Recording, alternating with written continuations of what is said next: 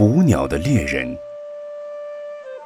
从前有个捕鸟的猎人，张开罗网在沼泽之上捕猎雀鸟。因为雀鸟喜欢到沼泽上寻找食物，那些鸟成群结队地飞到这片沼泽地上。猎人看见鸟儿们飞进他布下的罗网内，迅速收起罗网，雀鸟们纷纷掉进网中。这时，有一只鸟长得身形比较大，而且充满力气。它用身体顶起了罗网，带着罗网和鸟儿们一起飞走。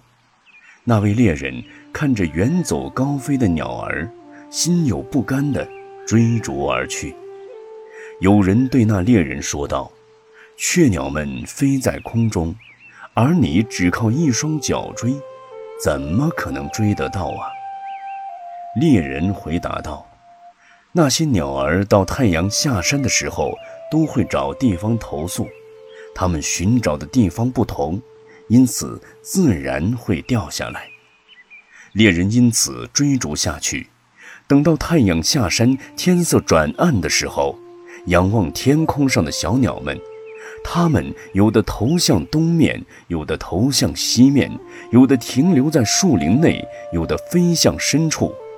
就这样，那些小鸟们纷纷掉了下来。猎人马上把小鸟们捕获，全部杀掉。这位捕鸟的猎人，好比如魔王波旬，所张开的罗网犹如心里纠缠的束缚，背着罗网而飞。有如人为解开纠缠束缚，却希望出离一样。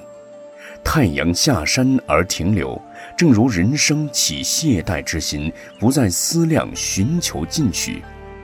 当要寻找不同地方投宿，有如升起了六十二种边见，时常执着于这些错误的见解，因此对事物真相也产生颠倒的理解。雀鸟们纷纷下坠。正如有受到各种邪见，做出种种邪恶的行为，而产生堕落地狱恶报一样，因此要明白内心的劫富烦恼，就是魔王波旬布下的罗网啊。